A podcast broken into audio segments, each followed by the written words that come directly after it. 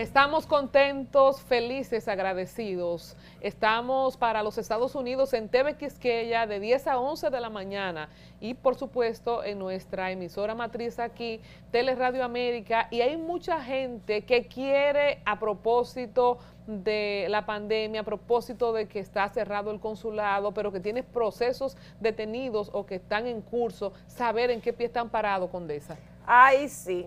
Vamos a dar la bienvenida a nuestro querido Gregorio Martínez, cariñosamente el en quien va a responder todas las preguntas que usted tenga. Aquí tenemos unas eh, preguntas que nos enviaron vía correo electrónico porque saben que los miércoles toca viajar. Bienvenido, Lisen, ¿cómo está? Saludos, saludos. Está lleno de energía positiva. Está, acabando, está acabando, Gregorio. pero se le nota hasta, mira, como un gallito. Me están comprometiendo, me están comprometiendo. Bueno, iniciamos con esta pregunta de, las personas que nos ven en Estados Unidos y mucha gente que tiene familiares allá, si una persona que entró a los Estados Unidos, si se quedó, ¿verdad? Y ya entró en un proceso de, de ilegalidad, podríamos decir, si puede regularizarse, Gregorio.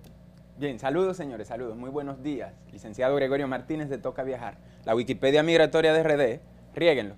Eh, la pregunta de, ¿puedo legalizarme si entré a los Estados Unidos y me quedé? siempre va a ser importante saber la manera en que entraste. No importa cuánto tiempo tengas en Estados Unidos, lo importante siempre va a ser la manera en que entraste. Si entraste legal, si entraste ilegal, si entraste usando papeles falsos, si entraste con una visa, si entraste con una visa que sea de doble intención. ¿Cuáles son las visas de doble intención? Aquellas que te permiten cambiarla por una residencia. Entonces, la pregunta que ustedes me hacen, entré con visa y me quedé, ¿puedo legalizarme? La respuesta es sí, sí puede legalizarte, pero, pero hay que ver porque el fin sí justifica los medios en este sentido. Por ejemplo, si usted entró con una visa, entró legal y usted está en los Estados Unidos, usted debe casarse. Siempre y cuando haya pasado de los seis meses, ya está ilegal, tiene un castigo, no puede salir, porque la ley establece que si pasó de seis meses, menos de un año, entre seis meses y un año, tiene un castigo ya, ¿sabe de cuánto? De tres años.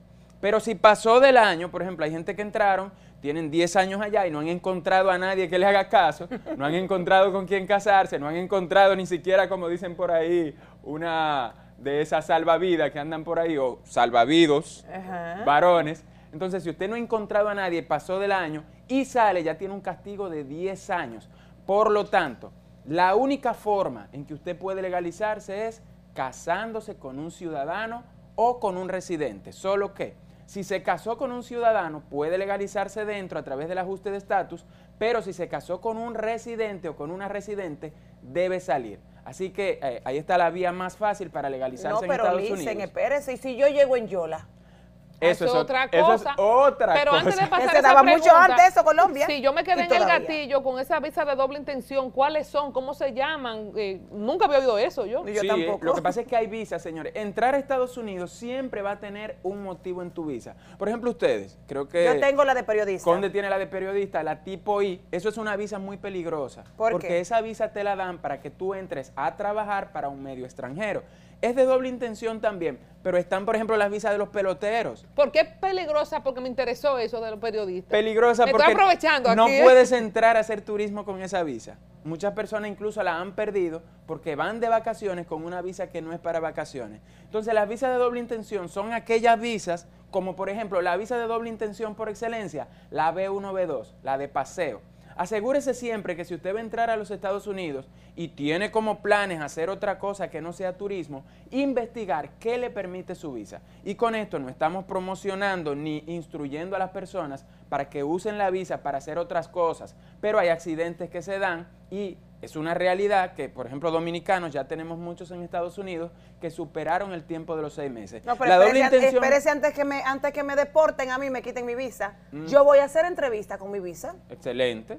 Para los programas y voy pronto a hacer unas entrevistas para una nueva mañana. Para eso le dieron esa visa tipo I, para ah, hacer eh, medios sociales, para hacer comunicación, para grabar, para hacer, para cubrir eventos. La visa de periodista. ¿Y la de pelotero que usted decía? Para jugar pelota. Por ejemplo, es una visa peligrosa. ¿Qué tipo de pelota? Porque esa visa te la dieron pa- para jugar pelota. No te la dieron para ir a casarte en Estados Unidos, no te la dieron para ir a buscar una residencia. Así que siempre es bueno conocer qué te permite la visa Para que jugar tienes. pelota, hay varios tipos de pelota, Pero usted decía, usted decía como que esa es una peligrosa también. Sí, es una visa muy peligrosa porque esa visa, a pesar de que tú te puedes casar en Estados Unidos, pero no te vas a poder legalizar así tan fácil con ella. No es como la visa de paseo que usted entró, se casó y la cambió por una residencia. Esas son visas de trabajo y las visas de trabajo están circunscritas al trabajo. Tú no puedes entrar, por ejemplo, con ¿No una visa casar yo? H1B, con una visa J1 y casarte para hacer papeles, porque hay visas de esas que tienen una protección de dos años, un contrato que tú haces de que tú tienes que entrar a Estados Unidos, hacer lo que vayas a hacer y regresar al país y no y, y en dos años tú no puedes hacer papeles, eso es peligroso. Me voy a ir a enamorar para allá, para casar, para que se casen conmigo. Entonces la Yola, ¿cuál es la esperanza, como dice Conde, del que entre en Yola? Ah, eso es otro tema. La gente que entró en Yola,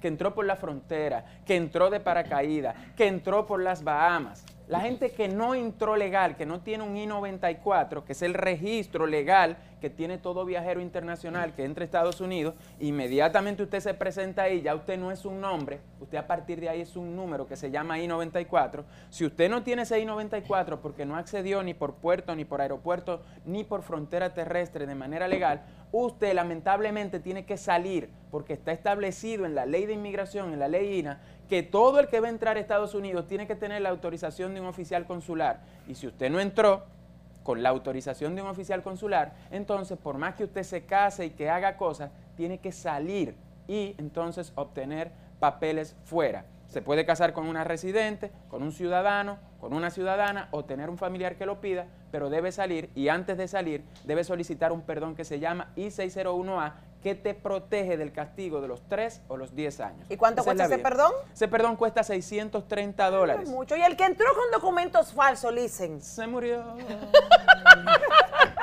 Si usted entró con documento falso, hay problemas, señores, porque además de tener el castigo, usted tiene también un delito. Así que, si usted entró con documento falso, No lo pero, diga. pero de un dominicano, de una dominicana, por ejemplo, una visa falsa, el nombre de otro, está bien, usted puede pedir un perdón. Pero si entró con papeles falsos, utilizando la identidad de un ciudadano americano, Se murió. Finalmente, es cierto que están dando cita, que abrió la embajada, ¿no es cierto? La embajada se volvió loca, señor. El jueves, que era día de fiesta, yo me acosté en la tarde. Me acosté ahí tranquilo, ustedes saben, me salía, ¿verdad? Y como a las seis y media, ese celular ahí, cuando reviso, yo tenía cerca de 75 citas eh, eh, asignadas, ya, agendadas. ¿Cuáles citas? Señores, empezaron ya a enviar algunos casos. La inmigración estaba detenida desde el mes de marzo 2020 y ya empezaron a enviar algunos casos. Eso no aplica para visa de turista, casos de familiares de ciudadanos y de residentes. La embajada está dando muchas citas para residencia. ¿Y visa de paseo para cuándo? Hay problema. Ustedes saben, hay problema. ¿Cuándo va a haber visa de paseo? Siempre lo vamos a decir y lo vamos a estar repitiendo. Cuando usted vea escuelas abiertas, universidades abiertas, la gente dándolo todo por ahí, pegado unos con otros, sin mascarilla, va a haber visa de paseo. Mientras tanto, no hay visa de paseo. Ay, ay, ay. Señores, gracias, licenciado Toca Viajar, arroba Toca Viajar, la Wikipedia migratoria de RD. Aquí con nosotros, talento de una nueva mañana y un orgullo de tenerlo aquí a Gregorio Martínez. Vamos a la pausa. Un orgullo de Santiago visita nuestra casa esta mañana. Wilson Sweat, no se lo puede perder. Directo al show. Vamos con él después de la pausa.